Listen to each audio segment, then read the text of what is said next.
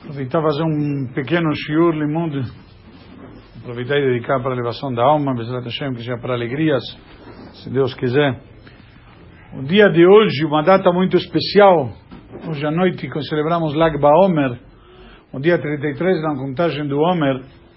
Eu gostaria de aproveitar um pouquinho falar. Lag BaOmer representa uma data muito alegre. Comentamos no shiur hoje de manhã que nos dá uma perspectiva diferente, inclusive, na questão do falecimento de alguém, uma vez que o próprio Rabbi Shimon Bar Yochai faleceu nesta data, e nós nos alegramos, ao invés de fazer reflexão, contrição, luto, ao contrário, fazemos festas, fogueiras, danças, músicas, churrasco, passeios das crianças, arcos e flechas, etc. Qual sentido? Aparentemente seria ao contrário. E o sentido é que, na verdade, ele mesmo pediu para se alegrar, porque às vezes a gente pode interpretar a data de falecimento como algo triste, mas determinadas pessoas que tiveram uma vida muito digna, o dia de falecimento é o dia de elevação da sua alma, quando a alma volta, entre aspas, vitoriosa ao Criador, com tudo que ela conquistou nesse mundo, nesse mundo físico, material e tudo mais. E os alunos de Rabi Akiva que pararam de falecer também nessa data, eles aprenderam do seu mestre Rabi Akiva, inclusive Rabi Shimon Bar Yochai era um dos grandes discípulos de Rabi Akiva. Então aprendemos, Rabi Akiva tinha uma, um lema máxima na Torá, baseado num versículo que nós estudamos na Torá praticamente duas semanas atrás, que a Torá diz, a mitzvah na Torá, Ve'avta l'reacha kamocha, amarás a tu próximo como a ti mesmo. E Rabi Akiva ia mais longe. Ele dizia que isto, assim trazido na Gemara, Zeklal Gadol Torá, é uma grande regra na Torá. Nós conhecemos a famosa passagem que Hillel Azaken, ele foi, quando uma pessoa veio para o grande sábio Hillel, falar para ele que ele queria se converter, ele falou para ele, olha, fica num pé, nós falamos disso já oportunamente no Shabbat, duas semanas atrás, quando ele falou, fica num pé, e eu vou te ensinar toda a Torá enquanto você está num pé. E falou para ele basicamente a mesma coisa. Falou, Madesan ilach lechaberach perushai zil gmor. O que você não gosta que te faça, não faça aos outros. O resto é comentário, vai e estuda. Na prática, uma pequena diferença sutil de como apresenta a questão Rabi Akiva e como apresenta Hillel. Mas uma questão é clara, que esta mitzvah de amor ao próximo, que Rabbi Akiva fazia tanta questão de ensinar aos seus alunos e, nos deixou como legado, entre vários outros, mas ele diz, Zeklar Gadol Batorá. Essa é uma grande regra na Torá. No Shabbat, no Kasher, no Tzedakah, por incrível que pareça, etc. A mitzvah justamente de que? De amor ao próximo. E amor ao próximo é uma mitzvah muito difícil de cumprir. Às vezes é muito fácil cumprir a mitzvah de amor ao próximo, quando esse próximo sou eu mesmo. Ou quando esse próximo é meu pai, meu filho, aí tem o amor ao próximo. Mas amor ao próximo, às vezes, não é somente para quem está próximo. Ao contrário, amor ao próximo tem que ser amor a qualquer um. Não é ao próximo. Às vezes a gente interpreta que amor ao próximo se aplica àquele que é próximo de mim. Então, lógico, meus amigos minha panelinha, minha turminha, aquele que dá na mesma sinagoga, no mesmo clube, na mesma escola, no mesmo condomínio, na mesma família, a turma. Mas na verdade isso é errado. Não somente errado, uma característica negativa.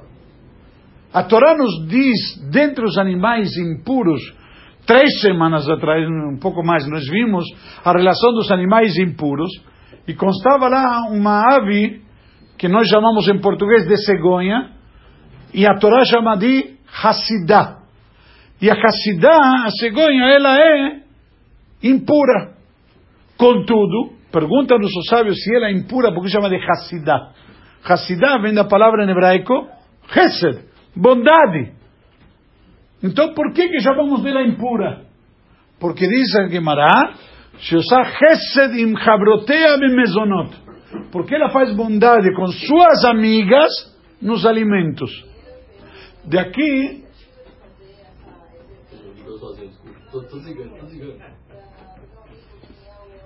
Então, Não? Então, automação do século XXI. Mas, na prática, o que, que significa que ela faz bondade com suas amigas nos alimentos? Então tem aqui dois assuntos. Primeiro, ela condiciona com quem faz bondade. Com as amigas. Isso já está errado. E segundo, nos alimentos, nas outras coisas não. Não é tudo que faz bondade. Vem aqui nossos sábios e nos dizem, a Torá nos ensina que isto é uma característica impura. Pureza de amor ao próximo não é quando você condiciona o que você dá ou a quem você dá. Amor ao próximo é qualquer um. Mesmo aquele que não pensa como você. Mesmo aquele que não age como você. Mesmo aquele que você sequer conhece. E aqui é o teste difícil. Mas fazer amor com aquele que é meu amigo também não é tão fácil. E amor ao próximo requer, a Torá nos diz que amar ao próximo como a ti mesmo. O que significa? Então, primeiro, várias questões. Primeiro, você deve saber amar a si próprio. Amar o próximo como a ti mesmo. Que significa? Quando se trata de mim mesmo, eu sempre tenho desculpas, eu tenho sempre justificativas, eu sou sempre leniente, imagina, eu sou legal. Ah, naquele momento eu estava nervoso. O outro não pode estar nervoso, o outro não pode chegar atrasado. A gente vê, tem gente que chega atrasado na sinagoga, na reza, ele sempre tem uma desculpa. Não, eu estava no, no elevador, estava no telefone. Quando eu chego atrasado, chegou atrasado, né? Ele já sabe, vem apontando com o dedo. Na prática, em qualquer situação. Da mesma maneira que julgamos a nós mesmos, devemos julgar o próximo. Mas amor ao próximo é muito mais ainda. Amor ao próximo não é um favor que fazemos com ele. A Gemara diz que mais do que balabait eu sei mais do que balabait eu sei mania, ani eu sei balabait. Mais do que o anfitrião faz com o seu convidado, ou aquele que dá tzedakah faz com o pobre que recebe tzedakah, é o contrário. Quem faz tzedakah, ele está sendo favorecido, não quem recebeu a tzedakah. Por quê? Porque quem está recebendo a tzedakah, se não fosse dele, ia receber de outro. Por exemplo, eu fui e dei, uma, dei um sanduíche para um necessitado. A Kadosh Baruch mandou sanduíche através de mim. Eu tive a opção de ser um bom emissário.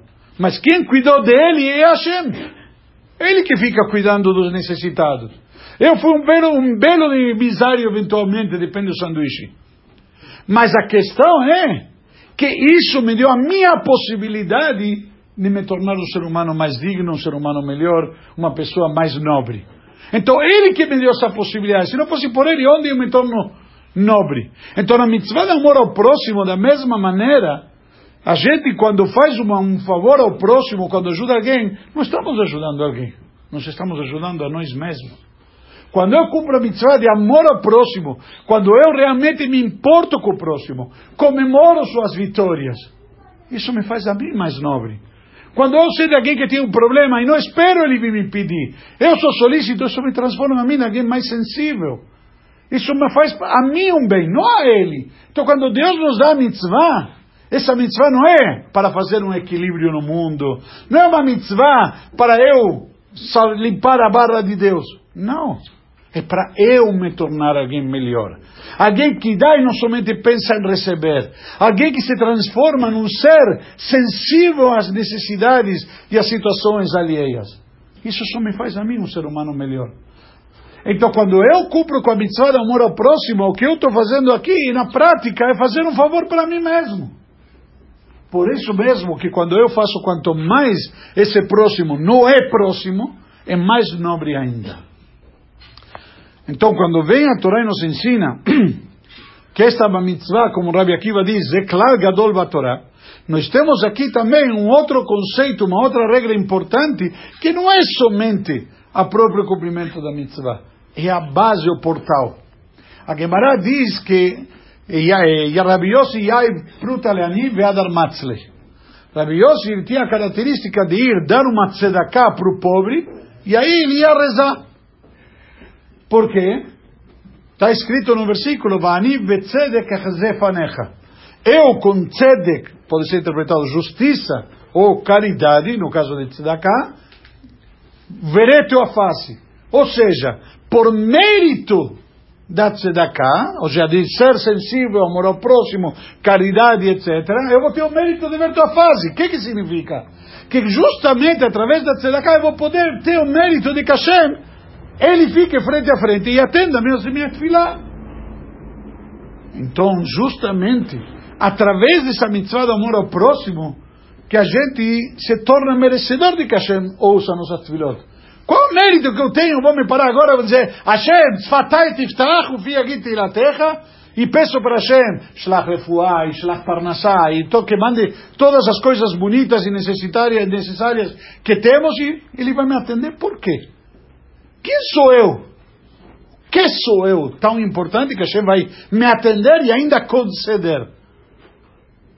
Então, na prática, quando eu me transformo em alguém merecedor, eu mereço, no mínimo, Hashem não vai ser menos. Esse é o conceito básico. Contudo, o Arisa foi mais longe e estabeleceu que todo dia antes da tefilá, ainda antes, por isso que no Sidur Arisa consta isso logo no início, a pessoa deve falar antes da tefilá, antes do Matovo Aleja Yaakov ainda, Areini mekaber alai mitzvata seshel ve'avta lerecha kamocha. Eu aceito sobre mim a mitzvah de amor ao próximo como a ti mesmo. Antes da tefilá, por quê? Porque antes ainda de mais nada, de eu vir na casa de Hashem e pedir para Hashem e agradecer a Hashem, eu tenho que ser solidário com o próximo. E se nós vamos analisar, basicamente, por que, que o mundo foi destruído? Porque faltou amor ao próximo, faltou solidariedade. Ah, tinha contrário, tinham picuinhas. Os alunos de Rabi Akiva faleceram porque Lona acabou de fazer, não tinham respeito e tolerância um pelos outros. Tem a famosa passagem na, na Torá, no livro de Gênesis, na Parashá de Noach, dois episódios totalmente antagônicos, com desenlaces incríveis. Primeiro a Torá nos conta que teve um dilúvio, porque a terra estava totalmente colmada de roubo, cobiça, etc., corrupção, Brasília. O mundo inteiro. Aí, o que, que aconteceu? Não era lava-jato, foi dilúvio. Ou seja, semelhança interessante. Aí devia ter sido operação dilúvio em vez de lava-jato. Aí teve o dilúvio. A Kadosh Baruch decidiu, vou acabar com o mundo, o mundo assim não presta. No final da mesma porção, encontramos o episódio da Torre de Babel. Na Torre de Babel, o que que acontece? Naquele momento, de repente, toda a humanidade se revolta contra Deus. Vamos lutar contra Deus, vamos fazer uma torre bem alta para lutar contra, contra os céus, etc. E nunca mais vai cair os céus em cima de nós, como nós vemos claramente. Qual é o desfecho? Hashem mistura as línguas, mas não mata ninguém. Literalmente, criaram-se aí Babel, certo? A Torre de Babel, porque Bilbel misturou as línguas. Aqui se revoltam contra Deus. Eles querem fazer uma guerra contra Deus. Nascer lá no Shem. Vamos fazer um nome para nós. Vamos mostrar para Deus quem somos nós. E Deus faz o quê? Mistura as línguas. Mas não mexe com ninguém. Lá que tinha corrupção, que não prestava, mas ninguém mexeu com Deus, ele acaba com a face da terra. Só sobraram oito pessoas. Nossas três filhas, as respectivas esposas. Como pode ser? Explicam nossos sábios uma diferença fundamental.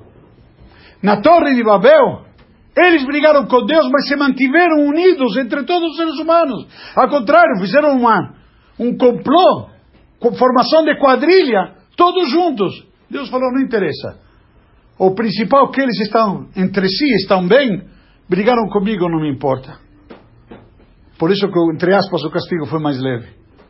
Enquanto que no primeiro caso, quando as pessoas havia discórdia entre os seres humanos, quando um atrapalhava e atrapalhava o próximo, aí Deus falou: o mundo assim não tem sentido continuar. Para quê? Porque não havia coerência, não havia coesão entre as pessoas. Então a lição para nós é muito clara. O que para Hashem é mais grave não é a questão se é contra Deus ou não. É como somos entre nós. Como é um em relação ao próximo. Isso que para Hashem é o que define. E vamos ser honestos, todos aqui que somos pais. O que mais dói na gente quando a gente vê os filhos da gente brigar entre si. Não é algo comum, não acontece nunca. Filhos brigarem, irmãos brigarem. Não tem, imagina. Mas se acontecesse, doeria para a gente. E foi o que aconteceu de fato na época do Beit HaMikdash. Diz a Guimarães que quando Deus viu que os Am Israel, as pessoas estavam brigando entre si, o que, que ele falou? falou? Que lá a Etziv e a Lavanim. Ele derramou toda a sua ira contra as pedras e as madeiras. É que nem dois filhos, para nós entendermos, estão brigando por um carrinho. E os filhos estão brigando feio. Chega uma hora que o pai diz o quê? Vamos quebrar o carrinho, acabou, não tem mais briga. O principal é que meus filhos não briguem. A mesma coisa, Hashem acabou com o nosso carrinho que era o Beit HaMikdash, carrinho que nos conduzia aos céus, nos conectava com ele, mas que não briguemos entre nós. Então, quando chega a data de Lag BaOmer, é fundamental imperativo para nós tentarmos melhorar esta mitzvah. Não somente porque é a vontade de Deus, sino como falamos no início do Shiur porque isso nos transforma a nós em pessoas melhores. Isso faz de nós pessoas melhores. Quando eu ajudo, sou solidário, me importo com o próximo, o único que ganha, o principal ganhador e lucrador nisso, sou eu mesmo. Então que a gente possa aproveitar cada um de nós essa data, incrementar um pouco mais o amor ao próximo, e se Deus quiser, doravante, possamos ter a grande bênção, por assim dizer, que seria um grande bênção de recebermos a revelação de Mashiach e o Lag Baomer se transforme num eterno Lag Baomer para nós e todo Am Israel, Bekarov Mamash. Rabbi Hanan Ben Akash,